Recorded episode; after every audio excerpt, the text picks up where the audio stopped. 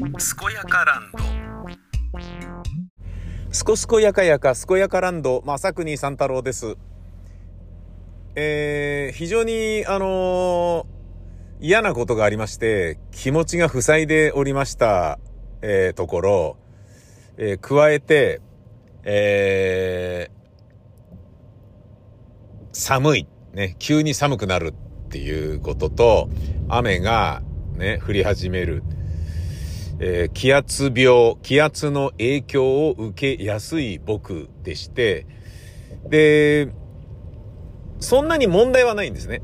あのー問題っていうのは頭が痛くなるとか、そういうものではなくて、完全にテンションがだだ下がるっていうことなんですよね。あの、ポジティブな考え方にまるでなれないって気分がこんなに気圧で変わるのかっていうような人間で、え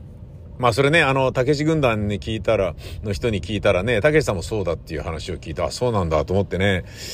で、うちの娘もね、あの、は、もう、あの、頭が痛くなるっていうわ、かりやすい気圧病になっちゃってて、ああ、そういうね、ものなんだなっていうのはあるんだけど、で、それもあったからね、朝、これは今日一日ね、仕事しづれえぞと思って、2月3月忙しいんでトークライブもありますし、えー、トークライブもあるしね。あとね、公演にね、ちょっと地方に行かなきゃいけないのもあって、公演って一人喋りね、あの演劇の公演じゃなくて、えー、講談社の講に、のあの公演ね、一人でやるやつね。これちょっとね、やべえなと思ってね、なんとかしなきゃていうことで、えー、無理やり雨降ってるのに、パラパラパラパラ雨が降っているにもかかわらず、僕は今日朝6時に起きて、えー、和光樹林公園にジョギングに行きました。えー、もうね、ああの、びしょびしょですよね、雨だからね。なのだけれども、えー、いるんですね、ジョギングしてる人がね。雨だけど走るよっていう人がいっぱいいましたね。いっぱいとか何人かいた。あらーっていうね。へー。まあ自分もその中にね、混じって走って。で、走れば汗かきますんで、くっそ寒いけど、で、汗かいて、で、あのー水筒みたいなものにね、えー入れておいた、あの、入れておいたっていうか、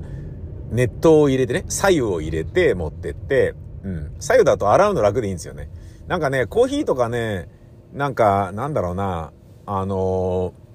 お茶とかね、フルーツティーとかさ、そういうのを入れてくと、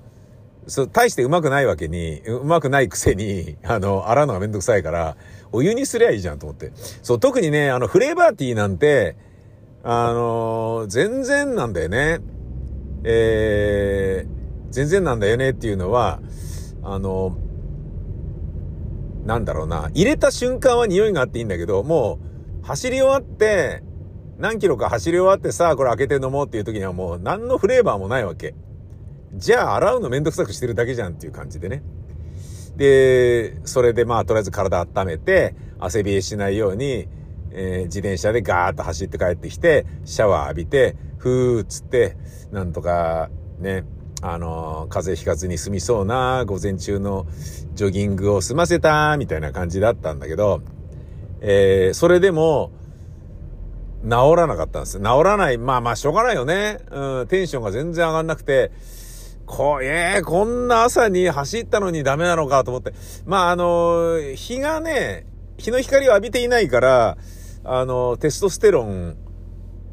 あ、テストステロンじゃねえや、セロトニンのね、えー、日の光浴びなければセロトニンの分泌、まあ、あの、曇りでも浴びればいいんだけど、で、それでは多少の効果はあるんだろうけれど、ちょっとダメだなと思って、やべえなと思ったんだけど、いざね、内政ボーイズの収録で石川義弘さんに会うと元気になりますね。俺も今日石川さんとね、ちゃんとテンション上げてできそうにねえなと思ってたんだけど、石川さんはやっぱ癒し効果でかいな本当に。何なんでしょうね。あんなに人、安らぎの世界に誘ってくれる人は珍しいと思いますね。まああの若い頃はね、鼻っ柱強くてっていうのがもちろんありましたけれど、彼にしてもね。俺なんかもっとギスギスしてましたからね。だけど、その、まあ、苦労人でもありますから、石川さんっていう人はね。あの、確か離婚も経験されてますし、ね、事務所もね、あの、こうね、うん、なんかね、一緒にいる期間というのもね、一定期間だったりしたし、もっと言えばね、バンドでやりたかったんだけど、えー、そのね、バンドのメンバーとね、えー、一緒にできないということになってしまって、だとしたら俺はもうね、あのバンドじゃなければバンドではやらないっていうことで、かたくなに、えー、ソロという形で、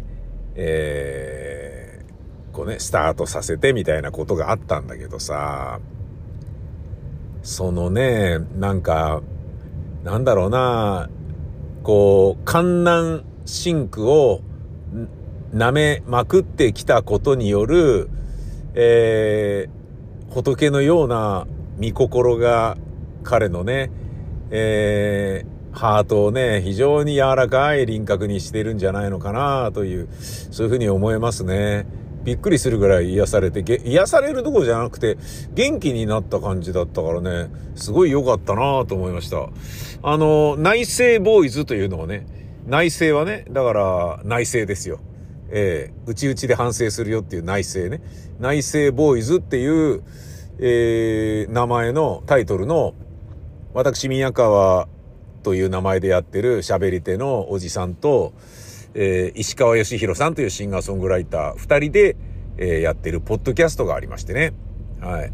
で、Spotify でも Apple Podcast でも Google Podcast でも Amazon Podcast でも、えー、まあ他にも何かありましたよね、いろいろね。いろいろ聞けますので、よかったら聞いていただければというふうに思います。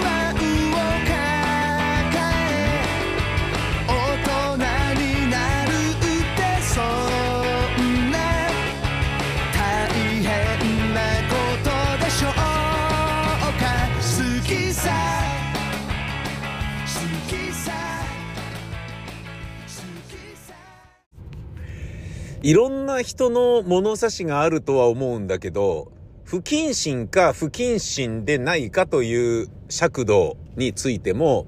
僕の物差しと僕以外の人の物差しっていうのはまた違いますよね。だけど、僕と同じ物差しの人もいるかもしれないよね。僕の不謹慎という物差しは、まあ、震災直後だろうが、バラエティ番組を力いっぱいやって笑わせるということは僕は不謹慎とは思っていません。それは、えー、311の時にバカボン鬼塚さんとも話したことがあります。で、まあ、今までで一番嬉しかったことかもしれないですね。僕は宮川さんのラジオ不謹慎だと思ったことは一度もないよって、あのね、ツイッターのメンションかなんかで言ってくださったんですよね。バカボン鬼塚さんが。嬉しかったなもう本当に。で、それもそうなんだけど、鬼ちゃんもね、もうボッコボコに叩かれてて、ネットで。いや、わかるんですよ。我々は、今となってはわかるんですよ。あの、人をね、不謹慎だということによって自分は正しいことをしてるんだっていう正義に酔いたいわけじゃん。で、ね、来ても、来てもらっても困るんだよ。ボランティアなんか、ねあれなんだよ。物水さんで来るんじゃねえよ、みたいな感じで、何やっていいのかわかんなくて、だけど何かをやりたいっていうふうにみんなが思ってた時だから、俺とかね、そういう面白ラジオをやってる人間をボコボコに叩くようなことで、なんかね、あの、自分はね、被災者のためになってるんだって思いたいみたいな、そういうクソなね、価値観で、えー、動いてるような、癒しい人間たちっていうのもあの年はたくさんいましたから、それ、そういうね、連中に叩かせてあげるっていうことも我々の仕事なんだなっていうようなことを、まあ、おバカラジオを作ってる側としては思ってたわけです。だから、それはそれでいいんです。で、あの能登半島地震にしても、何やってんの？お前って叩かれるのも全然いいですよ。で、叩いてください。つってね、正義によってください。みたいな感じで思っていたけれど、それは、あの、つまり不謹慎とは思わないんですよね。だけど、あのー、僕の中での不謹慎っていうのは、えー、病気でね、もうすぐ死にそうだと、余命3ヶ月って言われたっていう親戚もしくは、えー、父親とかね、家族がいたとする。で、だもうすぐ死ぬんだなっていうふうに思って、行動を始めたり、頭の中で考えを巡らせたりすることを僕は不謹慎だと思っています。はい。だもうすぐ父親が死ぬのかって思ってても、死ぬかもしれないなと思ってても、まあ、死なないかもしれないじゃないですか。じゃあそのもうすぐっていつだよって話で、あの、もう今夜が峠だと思いますよって言われたとしても、わかりました。じゃあ葬儀屋の準備しときましょうっていうのは僕は嫌なんですよ。で、死んだ後のことも考えて、俺はじゃあいついつがとかで会社に連絡してね、もしかしたら親父死ぬかもしれないんで、そした場合、ちょっと葬式をね、いつにするかっていうのは今のうちにちょっとね、あの、部長と相談させてもらっていいですか？みたいな電話を会社に入れるとかっていうことは僕は絶対に嫌なのね。うん。あの、それは死ぬのを待ってるようで、死ぬことを前提としているようで、親に親戚に失礼だと僕は思います。死んでから考えるべきだっていうふうに思います。だけど、だけどですよ。それによって結構、しょっぱい思いをしたりすることもあるんですよね。うん。子供の名前。この子供の名前というやつも、えー、同じで、僕なんかね、あの、劇団員が入って、ちょっと座長芸名つけてくださいっつって、面白いやつお願いしますって言われたり、言われなくてもお前これでいけみたいに、まあ要はね、戦略としてね、えー、生きなよっていう風に、面白い芸名をね、作ってあげることで、頑張れっていうね、うん、風にしたかったんだけど、で、まあ何人かね、まあビーグル大塚もそうだし、まあツンツンもそうだし、ビーグル大塚、ニープル宮内、えー、プカポン山田 とかね、あ、プカポン山田は自分でつけたんだ、あれ。えっ、ー、と、ビーグル、山、ニープル、えー、ビーグル、ニープル、ルーブル、あとなんだっけな、山崎かかととか、東くるぶしとかね、体の V シリーズとかね、菅ジュース、オーツワインっていう飲み物シリーズとかね、えー、そういうのいるんですけどね、山梨谷梨ってやつもまあ僕が作って、飯島ボボボはね、飯島ボボボっていう名前で TBS のドラマに出て、で、それに出てるからっていうんで、あのー、オールスター感謝祭に出て、えー、ボボボさんってなんかね、言われて、ボボボじゃなくてボボボですって言って、なんか、すごい俺が言ってたイントネーションをすごいこだわって言ってたっていうのがもう超烈も、超絶面白かったんだけど、ボボボ。ねえ、あのー、まあうちの劇団辞めて、なんだっけな、なんか、なんかなんとかセレ、セレソンなんとかっていうね、とこ入って、そこ辞められて、そのセレソンなんとかに出た柴田理恵さんがね、ゲスト来てくれた時に、あのね、ボボボってやつがいましたっつったら、あ、ボボボもうやめたんですよねってその劇団の制作の方がおっしゃってて、あ、そうなんだみたいなね、ことありましたけど、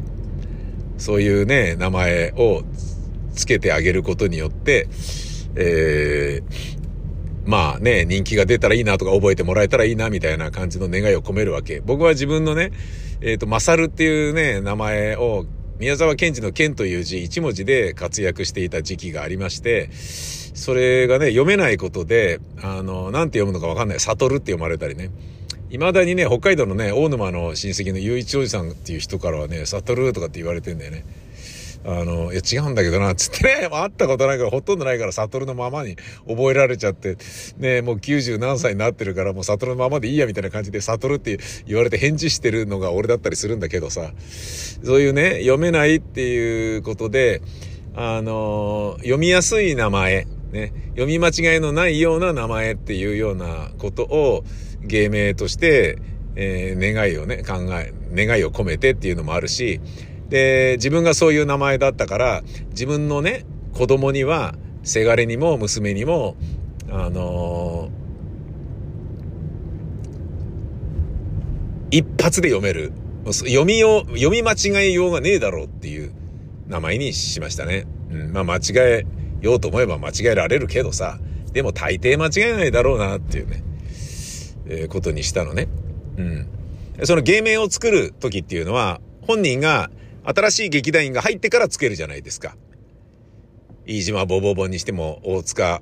ビーグル大塚にしてもね、ツンツンにしても、まあ、ニープル宮内にしてもね、ニープル宮内っていうのは T シャツ1枚で稽古してた時に、お前乳首立ってるのが透けてるからちょっとやめてみたいな感じになってニープル宮内になったっていうね。美術館にいそうってことで、ルーブル宮内、あ、ルルーブル山本っていうのね、山本光ってその後ね、大人計画入りましたけどね。えー、そういう本人を見て、本人を、ね、の漢字でつけるじゃないですか。漢字でっていうのは雰囲気を見てね。えー、なのにもかかわらず、自分の子供が生まれるときに、男だったら何々にしよう、女だったら何々にしようって考えておくっていうことが、違うんじゃないかと思ったんですよ。ね。劇団員は入ってから劇団員が入る前から次男の劇団員入ったらルーブル宮内にしようぜとかっていうことか、なんかニープル宮内にしようぜとか考えてないじゃないですか。当たり前ですよね。なのに、自分の子供の名前を男だったら何々にしようとか、それ子供に失礼だろうと思ったんですよ。まあ僕はそれを不謹慎とは言いませんけど、あの、親がね、今夜が峠ですねって言われたら、でも、もう服持ってきといてとかっていうようなことを準備するのが、もう、もう、もう、俺は不謹慎だと思うのね。それと同じレベルのことで、子供が生まれてないのに子供の名前考えるってのは違うだろうっていう気持ちがちょっとあるわけ。で、そもそも、生まれなかったらどうすんだって話でさ、生まれたところで死産かもしれないし、母親、母体だって死んじゃうかもしれないわけだから、なのになんだよそれってことでさ、なのに、生まれる前提でっていうのが、それがね、妊婦の奥さんに、あの、プレッシャーをかけることにもなっちゃうかもしれないし、その名前のことを相談してね、えー、いやでも私はそれ嫌だなみたいな話をね、して、じゃあこれならどうですかとかっていうのを嫁さんと喋り合うみたいなのも、嫁さんにはすごい、ね、失、礼っていうかね、負担になっちゃう話だから、うーん、いや、それ生まれてから、やったらいいんじゃねって思ってたんですね。なので、えー、僕は、あのー生まれてから考えようと思ったんです。で、男か女かだってまあ、エコー検査で大、多分これおちんちんだと思うんで男だと思いますよっていうのはね、大体わかるけどさ、それもわかんねえわけだし、ね、どうなんだ？どういう形で生まれてくるのかわかんねえなみたいなのもあるから、うーん、じゃあ、こうだ、みたいなね、感じで勝手に決めちゃうの良くない話だから、僕は、あの生まれてから本人と会って、本人って赤ちゃんね。赤ちゃんと会って、で、自分の中でインスピレーションがブワーって湧いた、あの、名前を付けてあげようっていうふうに思ったのね。じゃないとね、あの劇団員の芸名を考えるのよりもいい加減じゃないかと。もっときつい言い方をするなら、無責任じゃないかと。親より座長としての、ね、芸名考える方がまともっておかしいだろうって僕の中では思ったんですよね。なんですが、えー、生まれてから14日以内に名前を登録しなきゃいけないんですよね。で、14日以内に登録。で、そんなに何度も行けるわけでもないから、自分も仕事忙しいしさ。で、ちょっと会えたけど、あ、まあ今日寝てるからよく顔が見えないや、みたいな。うん、ちょ、あの、ちょっとここでね、あの、無菌室の中にいるので、ここで見てください、みたいな感じで、ああ、いるなとかって言って、あ、生まれた、よかったなみたいな感じなんだけど、あのー、ぶっちゃけさ、生まれたばっかの赤ん坊なんかみんな同じなんだよ、なんかもう。ただのなんか猿みたいな、なんかもう、何なんだよこれみたいな感じなんだよ。で、それを見て、うん、こういういい面構えしてるのは、じゃあこうしようとか、なんか、が、なんか、目力強そうだからこういうのにしようぜとかっていう、もうなんかルックスでとかさ、あの、放つオーラとか雰囲気とかを見て名前を考えようとかっていうのが違うんじゃねえかって思ったのね。だけど、もう自分はそうやってやるって決めたわけだからさ、もうこうしなきゃダメだみたいな感じで、自分の中でね、あのー、俺の中でね、父親としてのね、初めての仕事、せがれのためにやってやる仕事なんだっつって、えー、名前を考えようっつって考えてたんだけど、あの、全然インスピレーションが湧いてこないんだよね。もう弱っちゃってさ、どうしたらいいんだろうなっつって、で、会ってから決めるって言ってたからさ、とかって言って、女房にも言われて、いや、まあまあまあまあまあ、そうなんだけど、みたいな。ちょ、ちょっと待ってろよ、いいから分かった。お前はちゃんとなんか、産後の日立ちをね、健康のために頑張っといて送るんだ、送んなましみたいな感じで俺は考えるからよ、みたいな感じだったんだけど、もう全然ダメで、え、もう、え、ちょ、もう時間に、まあ、じゃこれでどう、まあ、まあ、いいよ、もうそれでいいよ、みたいな感じで。いや、そんなことはないですよ。ちゃんと願いを込めました。で、女房にも言いました。で、えー、一応ね、念のため、えー、考えてみたと。あのー、で、自分で考えたこと以外で、果たしてそれがね、えっ、と、占いみたいな、名前のね、占いみたいなやつで、あの、どうなんだと。えー、画数がどうとか、そういうのがあんじゃないの？つってね。えー、だとしたら、それも一応考えといて、で、後でその画数を見たら、えー、俺こんなに画数悪かったのかってショックを思うかもしれないから、画数はこれこれこうだけど、こうなんだよっていうことを、せがれにね、ある程度の年齢になったら教えてやるっていうことやんないと、なんでこんな最悪の画数の名前にしたんだ、親父くっそ、みたいな風に思われても嫌だから、ちゃんと理論武装しとくぞっていうのがあったから、そういうのも調べたのね。わけわかんなかったね。画数に関して言うとですね、えー、つけた名前じゃないから言いますけど、いろいろなものがあるんですよ。あのー、いろいろな画数の考え方があるのね。で、この人の画数だとこれが一番いい。この人の画数だとこれは最悪とかって、これは絶対やめた方がいいよとかっていうのがもう何種類もあるわけ。で、その全部の条件を満たしたものになると、山水に林と書いた寂しいっていう字ね。に太郎とつけた林太郎っていう、これ、これ以外になかったのね、もう。なんだよ、それって。臨病の子供見てんじゃねえか、みたいな感じで。もう嫌だ、みたいな。で、もう、画数で考えたらさ、この臨太郎としかないんだよ、とかって。これやっぱ嫌だろって、嫌だね、つって女房も言ってて、じゃあやめようぜ、つって。じゃあもう自分の願いで込めるぜ、つって。いや、それがいいよ、つって。えー、まあ俺これがいいと思うんだけど、つって、えー、どう思うつって、女房に言って、あいいよいいよ、つって、じゃあそれにしようぜ、つって決めて、14日ギリギリにそうしたわけね。で、っていうことがあったわけ。なんだこれって話じゃんか。で、下の子、ね、娘が生まれる時は、あの、女だったらこれがいいなってなんとなく思ってたものが、せがれがね、つまり第一子が生まれた時に、えー、思ってた名前があったことはあったんですよ。だけど、そうやって考えてる時点で、女だったらこれ、男だったらこれって考えてる時点で失礼だなって思ったから、もう考えるのやめようってなったんだけど、考える段階で女の子だったらこれにしたいなとかっていうのを思ってたものがあったのね。漢字一文字の文字が、あの、名前が。これは絶対かっこいいな宮川っていう名字で、下の名前がこれだったら絶対かっこいいわ、つって、うん、名字が戦隊賞で名前が天体賞っぽく見えるぞこれ。すっげえしかっこいいじゃんみたいなね。あのシンメトリーじゃんみたいな感じで思っていたんだよね。うん。だけどまあそれ男だったからね第一子が男だったからそれは使わなかったけどでもじゃあ女だったらこれでいいんじゃねえかみたいな感じで考えてもう前もって準備しといたもんね。じゃあこれでっつってもう問題なくそれに決めて即サクッと決まってね。いいんじゃないって感じになって。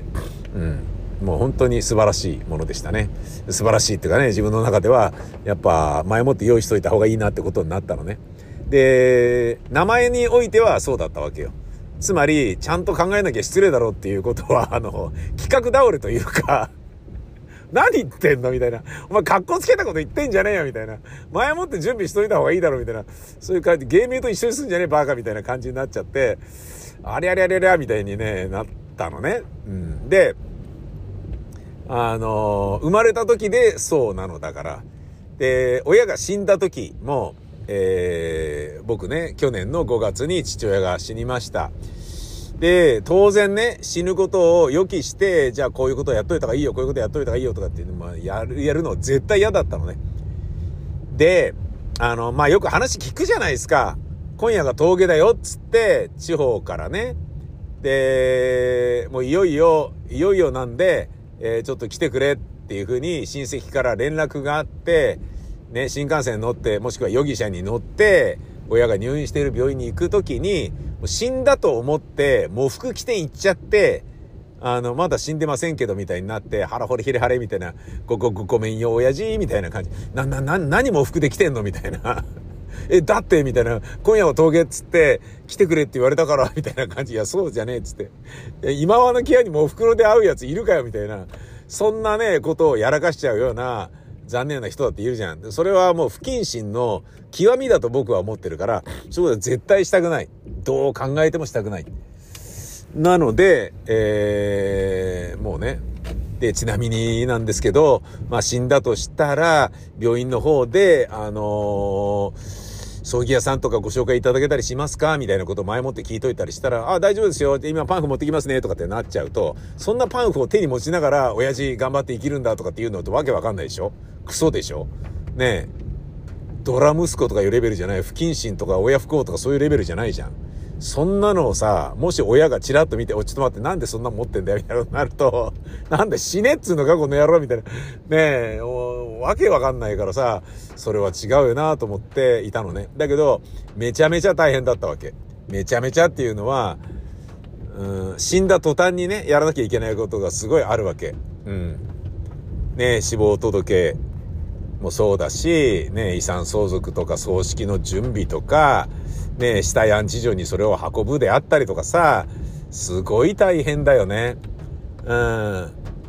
で、もバタバタバタとね、親父が死んだのがね、午前2時ぐらいだって夜中だったんですね。だけどその日の朝7時にはもう、あのー、劇団員が吉祥寺のブースに来てラジオドラマの収録をするっていうことだったの。えー、子供たちには、子供たちじゃねえや、その劇団員にはそういうことは言わないで、今日実は親父が死んだんだよねってことは言わないで、バーッとね、連絡、あの、収録して終わりました、お疲れ様でした、みたいなことになって、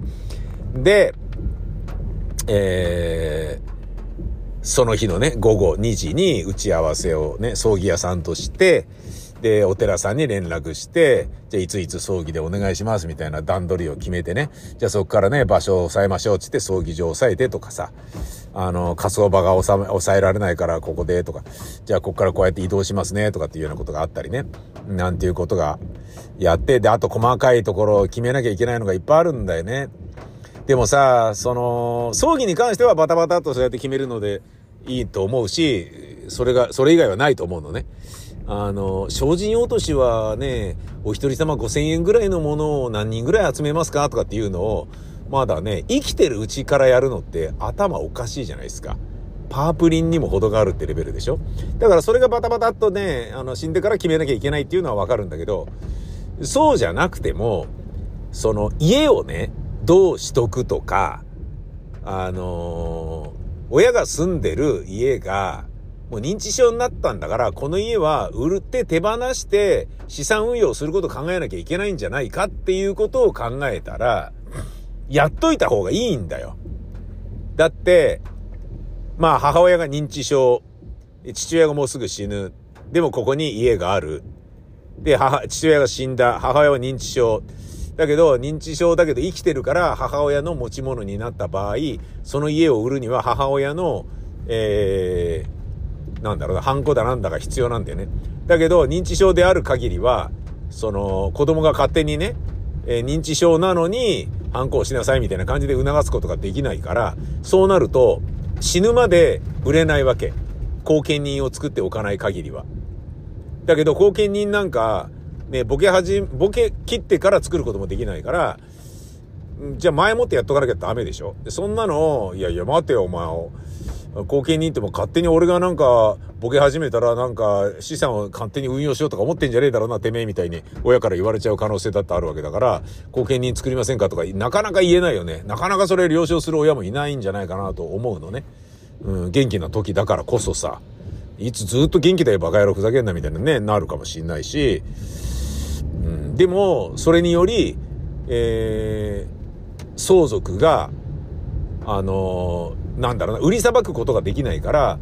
父親が死んだ時に母親、認知症の母親のところに行く。認知症の母親が持ち続けてることになるから、それを売ったりなんだりってことができない。売ったりできないのに、認知症だからそこに一人で住んでられないから、家の、なんか、固定資産税は払わなきゃいけないけど、うーん、おばあちゃんは老人ホームに入らなければいけない。なんだこれみたいな。売りてえよみたいな。でね、その、あの、それがね、えー、まあ、母親が、未亡人が50%、子供が25%、25%っていう感じで分けたとする。4分の1でも、その資産が、え家がね、あのー、遺産として相続されることになるよね。で、相続されることになったそのお金が、えー、相続税っていうのが出てくるから、で、土地がこれだけあるから、まあ、上物は0円だけど、土地値を、あの、金額に変えると、相続税はいくら払わなければなりません。で、その相続税を払うことができないから、何百万払いましょうとかってなって、ゲゲゲゲみたいなことになっちゃう。で、その、何百万の相続税を払うことができないから、この不動産売りたいんだけどってなるけど、認知症の母親が生きてたら、その不動産は売れないのね。不動産は売れないけど相続はされるから相続税払わなきゃいけないわけ。で、相続税を払う現金が持ってなければ、その子供たちの中でも、自分がね、ローンを組んで買った家を担保に入れたり売ったりするしかないわけ。地獄でしょ？っていうことは前もってやった方がいいんだよね。あのー、後見人を作るであったり、不動産をさばいたりっていうことが。これね、最近気づいたんですよね。だから、俺がまあ何が言いたいかっていうと、あの、不謹慎という俺の物差しは意外と間違ってるんじゃねえかっていう、トンチンカンにも程があるんじゃねえかっていうことをちょっと思ってますね。うん、今もう死んでね、もう一年近く経ちますけど、父親のパソコンの中のね、データの取り扱いであったりとか、ね、お袋の持ってるねお、着物をどうするであったりとか、こういう書籍をどうすんだとかっていうのを、ねえ、もう死んじゃったとなったら捨てづらいんですよ。捨てていいか親父みたいな感じになっちゃうのね。だけど生きてる時だったら、もうこれね、この家をね、パッパとね、死んだ時に片付けられるようにしなきゃいけないっていうふうに思うと、もっとテキパキやっとかなきゃダメだよみたいに、ドライにね、ある程度やっとけば、こんなにね、あの、父の死後、もたもたもたもた、あの、手続きに振り回されるような生活を送らないで済んでるからさ。俺の不謹慎か否かという物差しは、まるで当てにならないんじゃないかなって思い始めてきたら、もしかしたら、本当に俺って、いついかなる時でも、人に不謹慎だと言われてるものは、本当に不謹慎なんじゃないかって、ちょっと思ってきたよ。